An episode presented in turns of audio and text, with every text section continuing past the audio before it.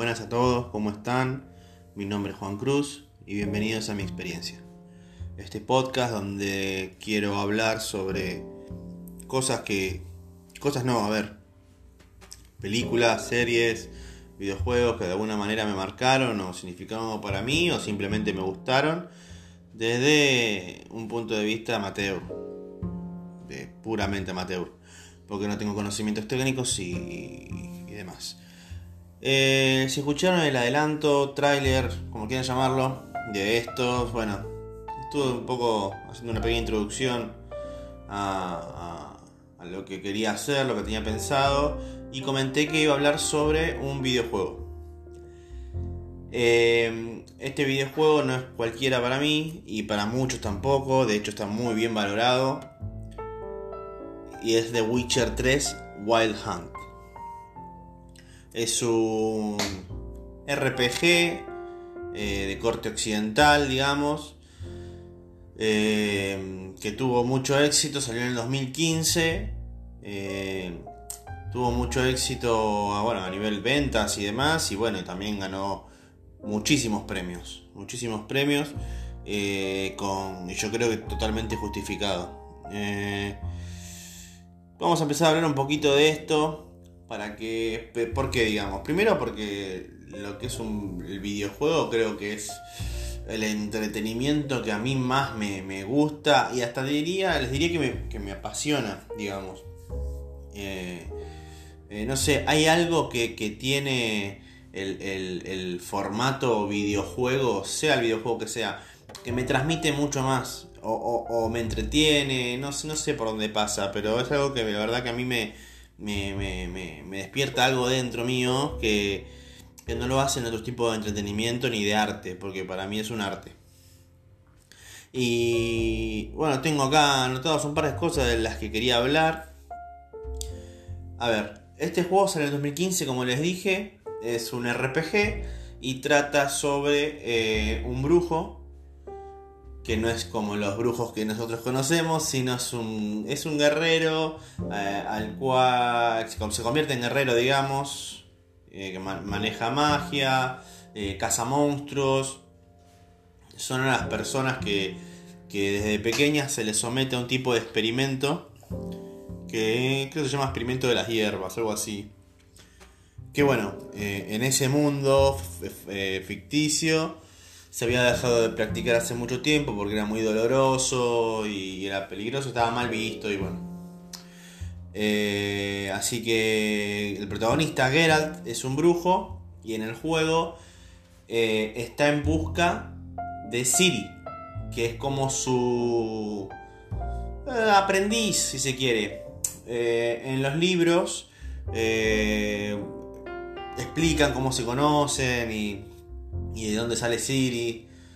Así que de pronto, si uno empieza a jugar al tercer juego, por ahí se pregunta: ¿qué, quién es, ¿a quién está buscando? ¿Por qué? Eh, de igual manera, no hace falta tener un conocimiento previo para poder disfrutar al 100% del juego. Si hay guiños, hay guiños a juegos anteriores, hay guiños a, al libro, digamos, hay una, hay una misión que es, eh, diría que es la secuela de una, de una parte del libro con Jennifer. Eh, y tiene, que, y, tiene que, encontrarla porque desapareció. Porque la busca la cacería salvaje. Por eso, y ahí viene el nombre del título de Wild Hunt. Eh, la cacería salvaje es un grupo de elfos. Que no me acuerdo qué carajo hacían. Pero es un grupo de elfos muy poderosos que quieren hacerse con el poder de Siri, que Siri tiene, digamos, la, sangre antigua, creo que se llamaba, que, bueno, que despierta un poder sumamente fuerte en ella, que, bueno, no, no, no, no, no lo llega a despertar hasta avanzado el juego, digamos. A ver, eh, puede que se me escape un spoiler, pero no, no, no, no va a ser sumamente importante tampoco, no, no no les va a arruinar la experiencia. Imagino que si, que si leyeron la descripción del, podcast, igual es porque les interesan los videojuegos. Y si les interesan los videojuegos, asumo que lo habrán jugado este juego. Eh, y si no, vayan ya. a comprarlo, a descargarlo, a alquilarlo, lo que sea que hagan, pídanlo prestado. De hecho ahora está la, la versión GOTY Game of the Year que tiene todos los DLC más todas las eh, actualizaciones gratuitas que estuvo haciendo CD Projekt, que es eh, digamos el, la empresa que los desarrolla, una empresa polaca. Y bueno, el juego va de eso, es un RPG en el cual uno tiene que, que craftear. no, craftear no tanto. O sea, sí, está la opción de craftear, pero yo no la tengo tan presente porque no la usé demasiado. Yo usé la parte más del comercio, de, de, juntar porquerías, venderlas, tener mis coronas. Y. Nada, a ver.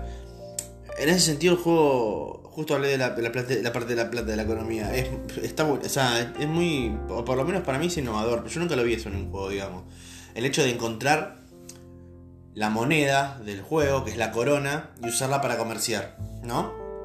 Pero también hay otra moneda, que no me acuerdo cómo se llama, Orange, se llama Orange, que no la puedes usar para comerciar para nada.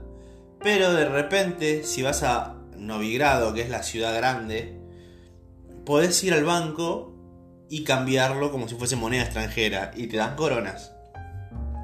Eh, si no, también podés comprar la corona blue o la Corona MEP. No, mentira. Eh, pero sí, sí, sí, la, podés eh, hacer eh, esa conversión. Y bueno, y te hacen unos, unos, pesitos más, unas moneditas de oro más. Y bueno, y uno se gana esa plata cazando monstruos, haciendo contratos. Como, bueno, como cualquier RPG, ¿no? Tenés varias misiones para hacer que te van dando puntos de experiencia. Con esos puntos vos podés em, sumar habilidades.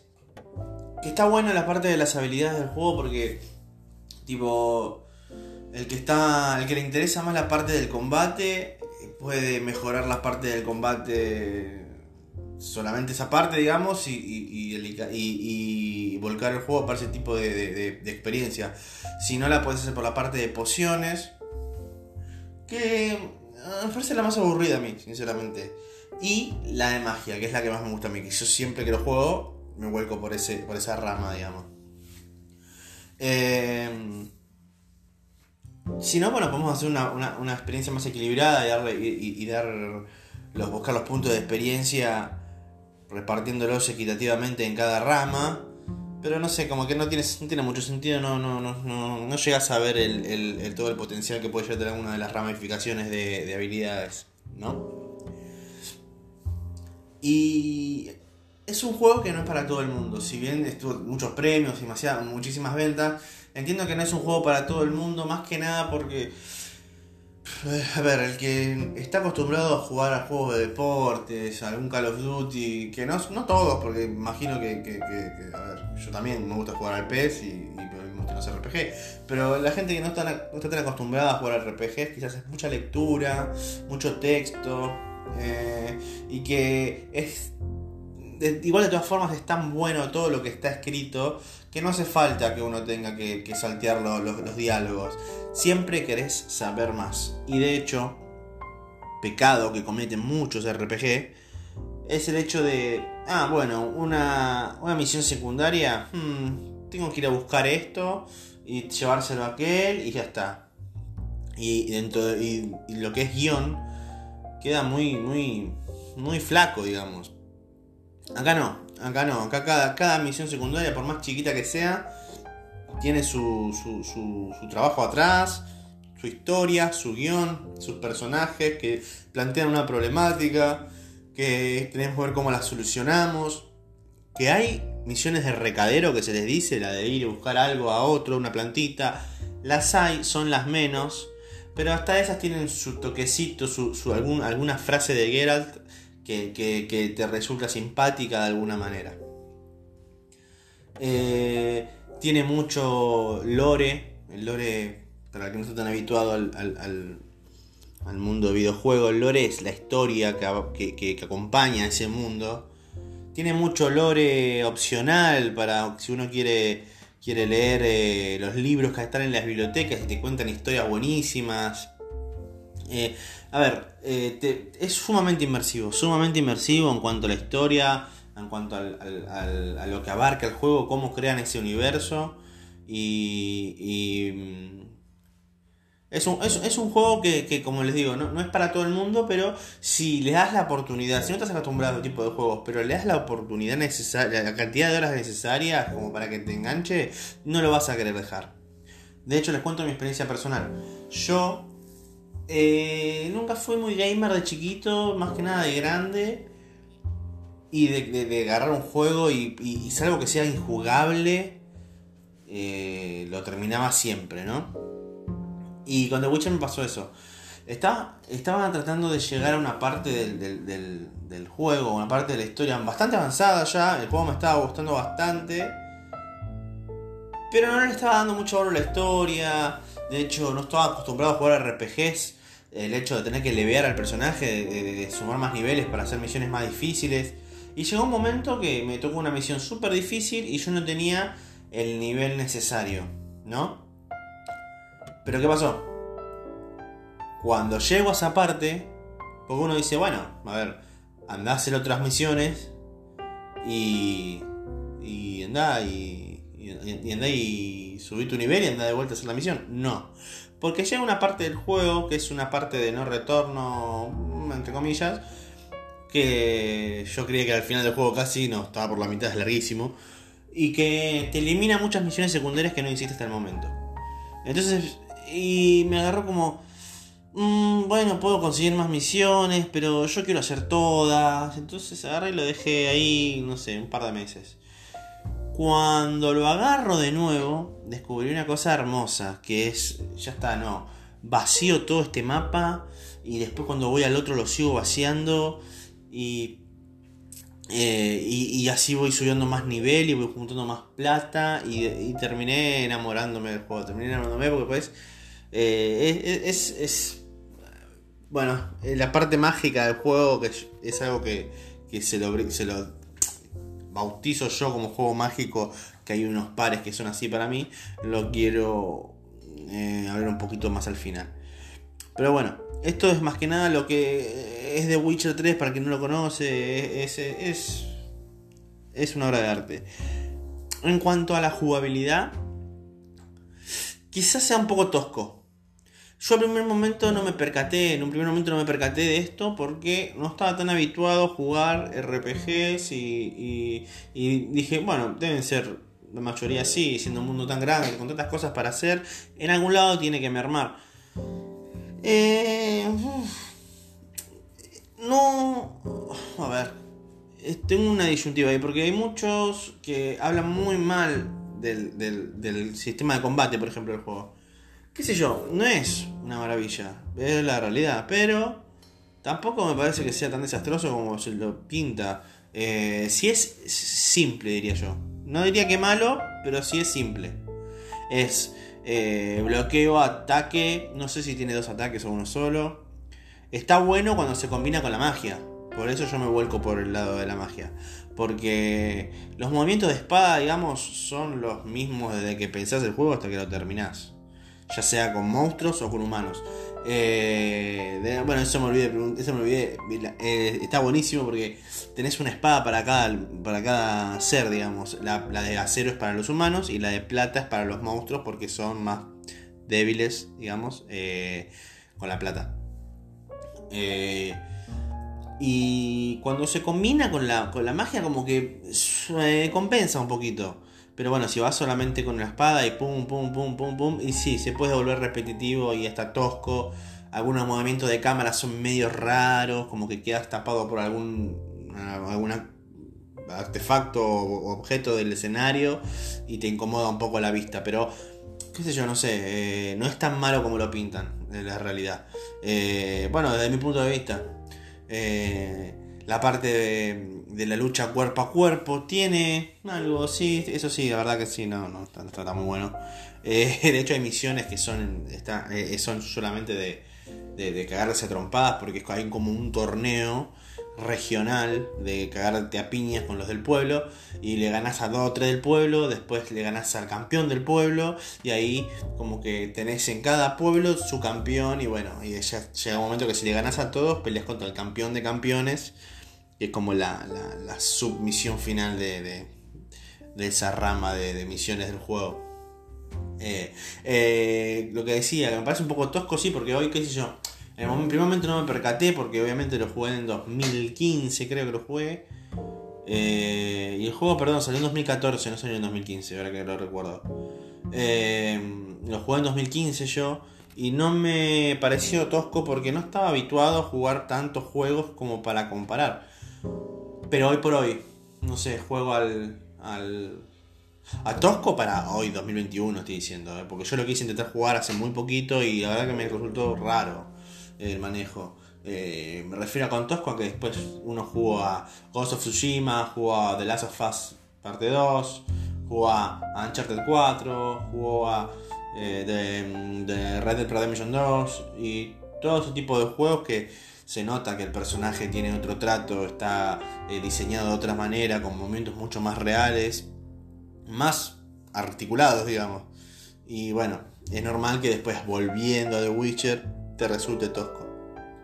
De hecho, es raro también el manejo de la cámara.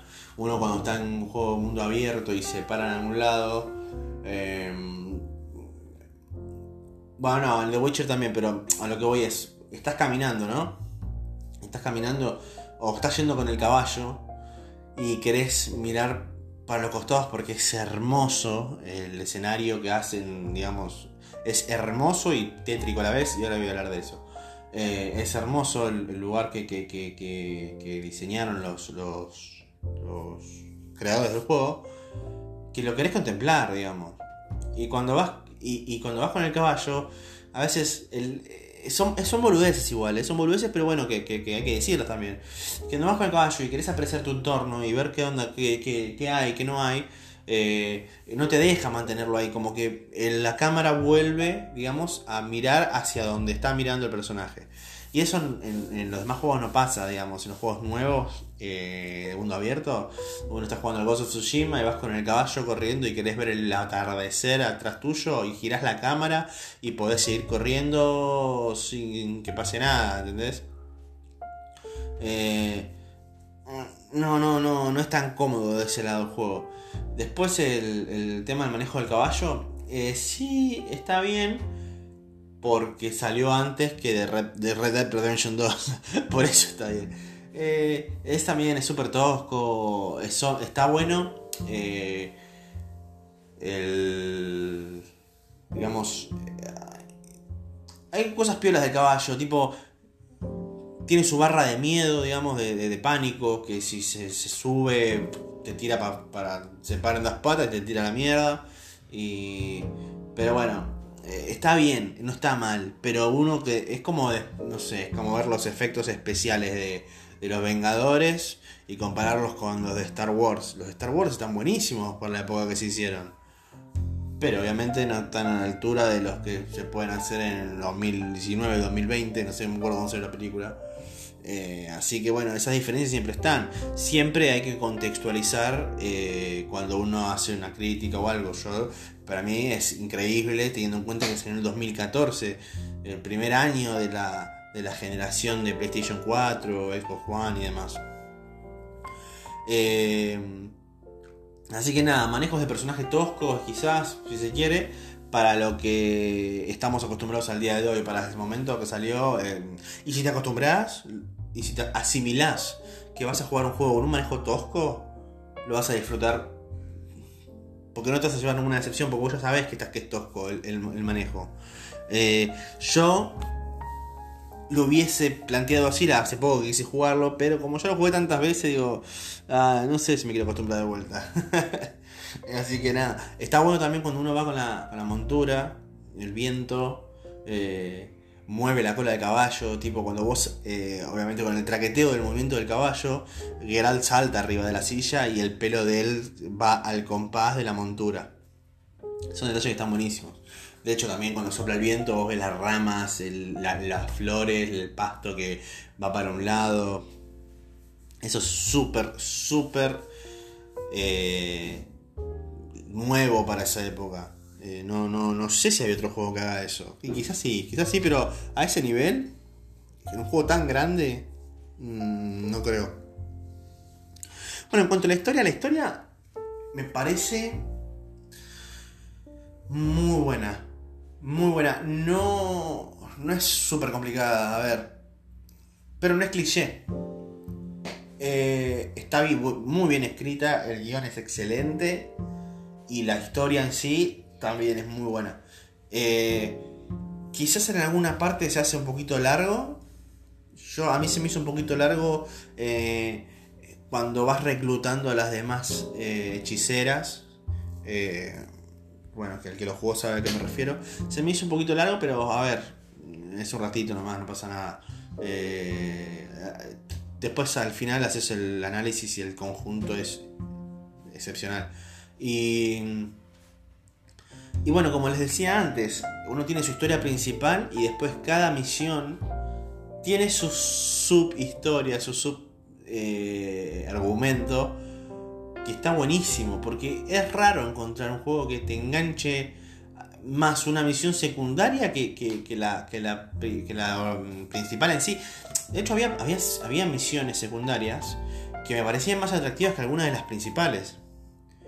Eh, ahora sí, como digo eso, digo, la misión, no misión, sino el conjunto de misiones, ese arco argumental que tiene el juego del varón sanguinario, que es apenas te vas de Huerto Blanco, me parece una de las cosas más perfectas que pude ver en, cualquier tipo de entretenimiento. Es cómo está armado, cómo se va hilvanando todo, cómo está armado desde los cimientos y cómo cierra el arco argumental del varón sanguinario. Es que. Mm, no sé, me gustaría borrarme la memoria y poder hacerlo por primera vez de vuelta. Porque es impresionante. Es impresionante. Eh, son. Son. Son cosas que que solamente la hacen los genios, ¿no? De, de como de algo triste, feo o sucio, porque a ver, estamos, estamos hablando de, la, una época medieval, ¿no? Y te pueda, te pueda atraer tanto, enganchar tanto, es, eh, está, muy bueno. Em, el juego es largo, es largo, no sabría decir cuántas horas, deben ser 60 horas aproximadamente, solo la misión principal. Sobre la historia principal, digo. Más o menos. No, tanto no, capaz 50. Por ahí. Pero es largo. Y, obviamente que eso se extiende a muchísimo más. Porque uno no solamente no hace las misiones principales. Hace las secundarias. Hace los contratos de monstruo. Ah, está bueno también que dentro del juego. Hay otro juego. Que es el juego de cartas que se llama Wind son estos típicos juegos de calabozos, no, de, no me acuerdo de cómo se llaman, los, juegos estos de, cartas mágicas, tipo un yu pero adentro del juego. Y que vos te tenés que aprender las reglas, porque vos jugás también, digamos, vos te pones en la piel de, Geralt y tenés algún retador, o, de hecho hay torneos. Y yo nunca le agarré la onda, nunca le agarré la onda, siempre que ganaba, ganaba de ojete. Y, y nada, y es un aliciente más que, enriquece al juego, enriquece y, estira su duración. Y al que se enganchó con el, con el. Yo envidio a los que se engancharon con el juego de cartas porque me encantaría aprender a jugarlo, nunca lo entendí. Pero sí, sí, a ver, enriquece muchísimo más todo. Porque aparte hay cartas súper extrañas, súper caras, eh, que puedes ir comprando, encontrando. Está, está, está muy bien hecho eso, digamos, está muy bien pensado. Eh, ¿Qué más? Ah, bueno, lo que creo que ya se los comenté antes, no hace falta que jueguen a los anteriores juegos para poder disfrutar. Como les dije, hay guiños, referencias a cosas anteriores al tercer juego que es este, pero no se van a perder de nada.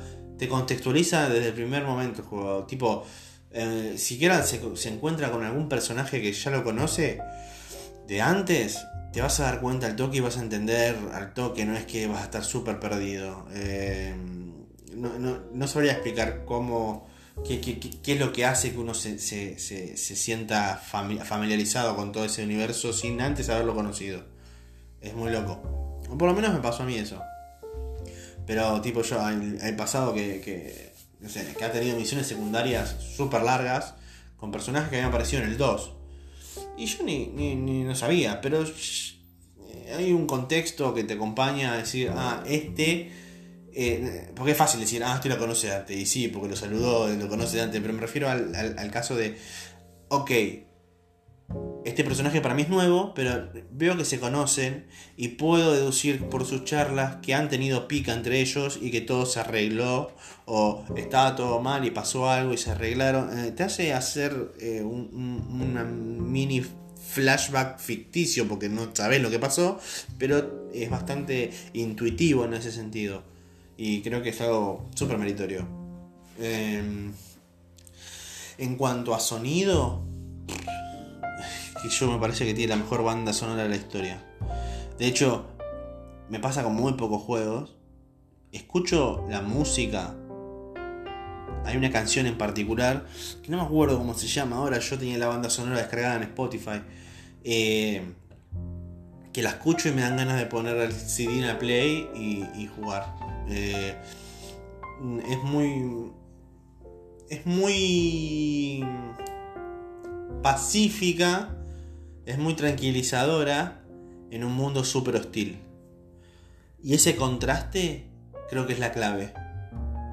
Que la música empieza a sonar más tranquila después de que se hayan ido los, los, no sé, los, los, enemigos, que ese recurso lo usan muchísimos videojuegos, pero no todos tienen la calidad de, de, música que tiene, que tiene The Witcher, que obviamente son orquestas lo que lo hacen. Eh, y ese contraste entre canciones súper calmas con, un lugar súper hostil, súper peligroso, súper oscuro, macabro, eh, hacen un contraste que está buenísimo, pero también hay canciones, obviamente, música que son más de tensión, más de... y todo con un toque muy celta, diría yo. Yo diría que la música es, eh, es un estilo celta. Hay, hay, un par de cuerdas medias raras que no, mi, oído ignorante de la música no lo asimila. Que siento que no es ni una guitarra, ni un violín, ni nada, ninguna cuerda que uno escuche normalmente. Debe ser algún instrumento celta, me imagino, o, polaco mismo, porque son polacos los, creadores del juego.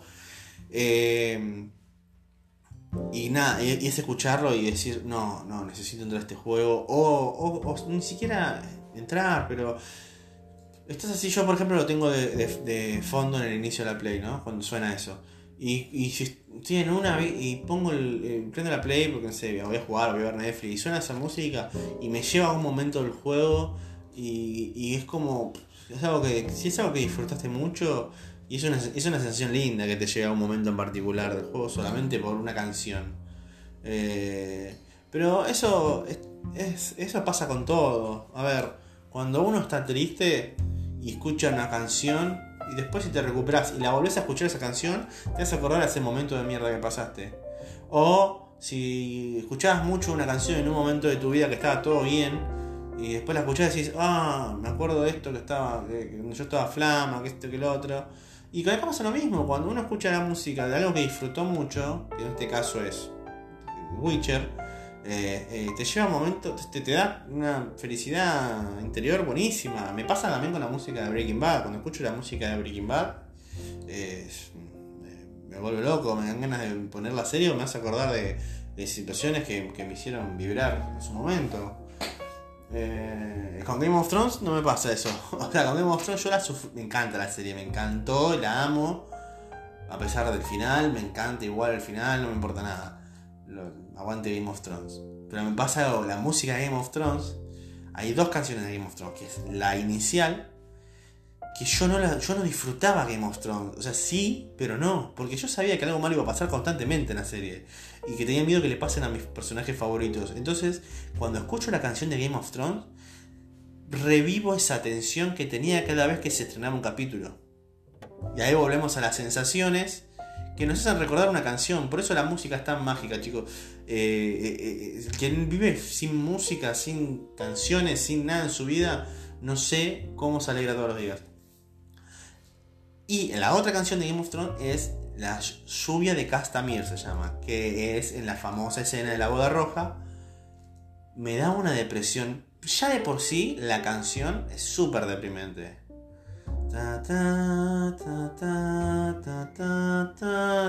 Con esas cuerdas bien medieval, es súper deprimente. Y en el contexto al cual te lleva, puf, me, me tiro acá del, del piso 8.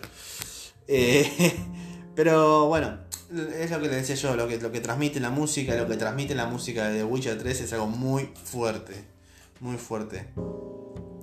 En cuanto a efectos de sonido, yo creo que está muy sobrado el juego, está muy bien hecho.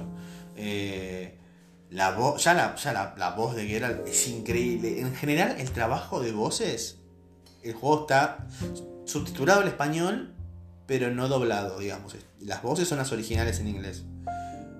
El trabajo de voces en general me parece una maravilla, me parece los actores excelentes, el 90% de los actores de voz que, utilizaron, y el de Geralt en particular. A ver, no sería el mismo juego si tuviese traducido al español. Geralt tiene una voz muy particular.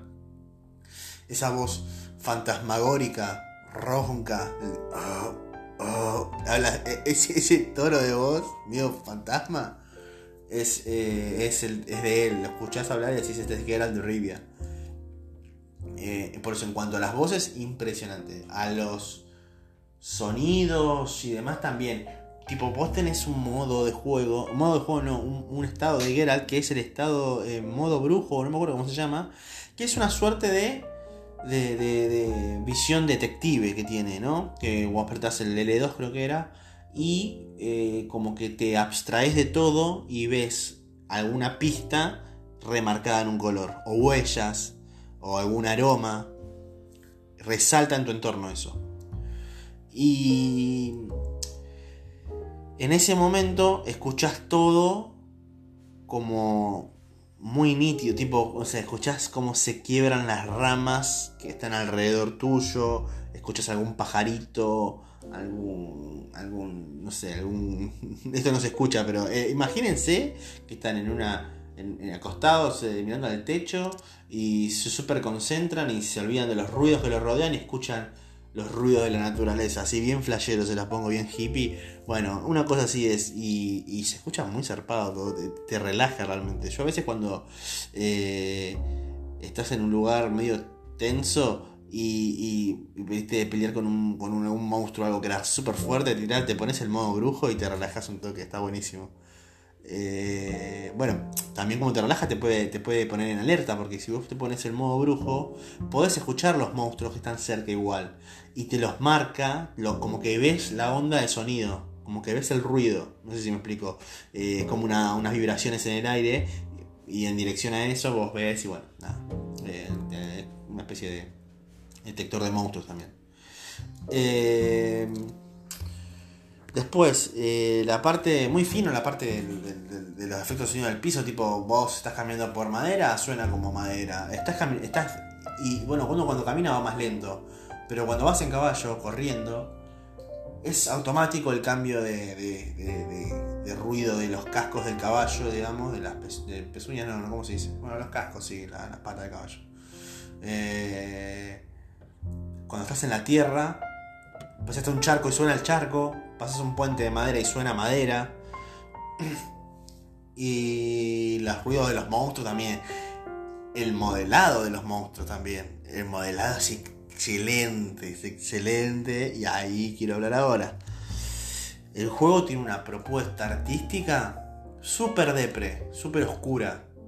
Es un mundo medieval que está azotado por la guerra. Vos vas caminando por un campo de flores hermosas todas rosas blancas, con un sol atardecer atrás, y al lado tenés un árbol gigante pelado, sin hojas, con todos cuerpos colgados ahorcados. Esos contrastes están constantemente en el juego. Ya lo decía yo con la música. Ahora, también con, lo visual. Es un juego súper, súper depre en, visualmente y a la vez súper hermoso. Hay bosques que son una hermosura. El bosque, hay un pantano que es hermoso. Pero atrás de ese pantano hay una historia que es súper fea. ¿Entienden? Eh, después, bueno, eh, para los DLC quiero hablar, quiero hablar en otro video de los DLC, pero también pasa algo parecido. Hay un DLC que es Blood and Wine, que es en otro mapa, al sur de, del mundo donde vive Geralt, que, que la paleta de colores que usan es súper alegre. Hasta parece como, como una suerte de, de cuento de hadas todo, ¿no? Pero los peligros eh, que, que, habitan, digamos, ese lugar son súper heavy. Las historias eh, que, que, estás en la, con las misiones, digamos, que haces, las historias de las misiones que haces son súper bravas también, algunas historias. Eh, y, ese, y, es un juego adulto, es un juego adulto, tiene escenas de sexo y demás, ¿no? También. Por si, si interesa más eso que todo lo que les estoy contando. Y son escenas de sexo, no te muestran, no te muestran nada igual, te muestran algún, algún culo, una teta. Eh, no son tan. No, son, no, es tan sutil como el minijuego de Kratos. Pero. Pero sí te muestran, te muestran un par de cosas y, y son. no son muchas tampoco. Nada de qué preocuparse si, si su niño quiere jugarlo. De última. Cuando pase eso. Le tapamos los ojos y listo. Eh, y si no, y si lo llega a ver, le tapamos la boca para que no le cuente la madre. Bueno, eh, volviendo al tema. Eh, me olvidé que estaba. Ah, sí, la duración. No, la duración no, el, tema. Eh, contrastes visuales. se van a encontrar constantemente con eso. desde el lado artístico, siempre es una brutalidad. Desde el lado gráfico, no sé si es algo súper potente. Lo que pasa es que es un mundo súper grande y, a 2014 sí era una bestialidad. Pero así todo, mm, siento que en el diseño de personajes no buscan realismo. Porque vos te das cuenta, eh, por, no sé, no o sea, yo en un momento lo vi como, como, un juego que busca el realismo en cuanto al diseño de personajes, eh, no sé, movimientos, eh, texturas. Eh, no, no, no, no, no se va, no se fue para el lado Naughty Dog, digamos. es más buenos gráficos en diseños. No, tampoco diría cartoon, es algo raro. Es, no, no, no busca ser realista, pero lo parece. Pero vos te das cuenta que no lo busca hacer. Eh, Permiso, me voy a prender otro cigarrillo. Eh, y nada, a ver, eh, con respecto a, eso, ustedes se van a ir dando cuenta solos igual. Hay lugares donde van a querer pasar 500 veces porque según la tonalidad de luz, que la iluminación me parece algo de lo más bestia que tiene el juego. Eh, con, según la iluminación que haya, si está en un atardecer, un anochecer, hay ciertos lugares donde pega espectacular y vos decís, no, no, qué lindo lugar. Y de repente ves que parece un monstruo con una cabeza sangrando o lo que fuere, que decís, qué lindo que es este lugar, pero me quiero ir ya de este lugar porque me da miedo. Ahí es cuando, cuando decís, acá hay un laburo atrás. Acá hay un laburo atrás.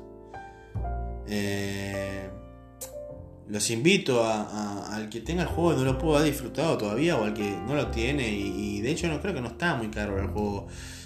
Son, están caros los juegos, pero, pero ese en particular, siendo del 2014, incluso, no sé, un juego nuevo, ¿cuánto está? 9 lucas, este un juego nuevo, tan carísimo. Bueno, este capaz que se consigue por 3, 4 y la edición final con todos los DLC, con todas las actualizaciones. Eh, y si no, chicos, mm, se ven juegos usados también. La versión digital debe estar barata, no sé si está oferta, 20 dólares, una cosa así. Pero la cagada es que no la puedes justificar, ¿no? Tienes que pagar un saque. Eh, salvo que la compres digital. Eh, digital. Eh, que la compres digital por fuera de la Play Store, quise decir. los invito a vivir esta experiencia que a mí me, volvió loco. De hecho, para mí es el mejor juego que jugué en mi vida. Y con, lo que quería cerrar este podcast, este primer capítulo de este podcast que se llama Mi experiencia. Mi experiencia con The Witcher fue la de un juego mágico. El juego mágico, para mí, no son todos obviamente, hay una selección que tengo yo personal, es el que te hace sentir que estás adentro de ese mundo. Te hace sentir, y no hablo de la inmersión, porque inmersivos puede ser cualquier tipo de juego, puede ser inmersivo, cualquier tipo de género. Esto yo creo que tiene una magia tiene una pequeña magia que la tienen muy pocos juegos para mí, que es el hecho hecho, este, este hecho de, de sentirte que vos estás adentro del juego. Pero no solo eso, sino abstraerte de lo que pasa alrededor tuyo, de concentrarte, de querer ponerte unos auriculares para saber bien qué está pasando a tu alrededor, de que suene la música y que vos quieras volver a jugarlo, que los personajes te parezcan atractivos, que digas, qué, qué personaje, qué buen personaje este, que, que, que, que te cause algo dentro tuyo, eh, ese algo de decir, eh, no sé, estoy hasta las pelotas y necesito vender cosas, este no lo vendo ni a palo, me lo quedo. Eh, no sé, tiene, hay un poco de juegos, The Witcher es uno, y hay otros más bueno, que los voy a dejar para otros podcasts, los dejo ahí con un poquito de intriga. Pero yo lo recomiendo al 100%, yo lo recomiendo al 100%, no, no voy a poner nota ni nada de eso porque es un poco viejo, yo estaba queriendo analizando, aparte que poner nota es una pelotuda me parece, pero bueno. Eh, en resumen, eh, un juego no es para todo el mundo, el que sepa disfrutarlo lo va a disfrutar muchísimo, el que esté preparado para jugarlo, que sepa que es un juego de 2014 que tiene sus falencias comparados con los juegos de hoy en día en cuanto a nivel técnico, en cuanto a nivel narrativo, en cuanto a nivel estético, eh, estético de lo artístico me refiero. No hay muchas pegas, no hay muchas críticas para hacerle porque está, no sé, para mí, yo que no soy un gamer vieja escuela, es el mejor juego que jugué en mi vida y me siento que es el mejor juego de la historia. Lo dije. Sé que muchos estarán poniendo decir, no, ¿cómo vas a decir eso? Y Final Fantasy VII, y Oscarina of Time, y todos eso, y todos los Mario, y todo. Eh, eh, eh. Bueno, para mí The Witcher 3 es Wild Hunt es el mejor juego de la historia. Porque me hizo sentir a mí increíblemente bien, increíblemente contento, lo disfruté muchísimo y nada, lo voy a defender a muerte. Así que nada, espero que les haya gustado este análisis, este comentarios que les estuve haciendo. Análisis, a ver, con humildad, no, no, lo puedo llamar análisis. Estas observaciones, qué sé yo, por eso se llama mi experiencia el podcast. Esta experiencia que yo tuve yo con el juego, estas observaciones amateur que puedo llegar a hacer. Eh, eh, espero que las hayan disfrutado, espero que, no les haya parecido pesado. Sé que tengo una oratoria un poquito rara, por momentos me suelto, por momentos me trabo, es cuestión de práctica. Este es el primer capítulo, estoy eh, oxidadísimo y nada, espero que, que, les haya gustado y nos vemos en el próximo capítulo que espero poder hacerlo en un par de días nada más. Hoy estamos a 13 de abril, martes 13. Eh, toco madera. Nada, no soy supersticioso. Espero, hoy estamos eh, 13, 14. Puede ser, eh. Mañana uno puede ser, eh. Mañana a la noche, porque el jueves no podría. Así que bueno, estén atentos que por ahí mañana a la noche subimos uno más y si no el viernes sí o sí. Les mando un abrazo a todos y nos vemos pronto.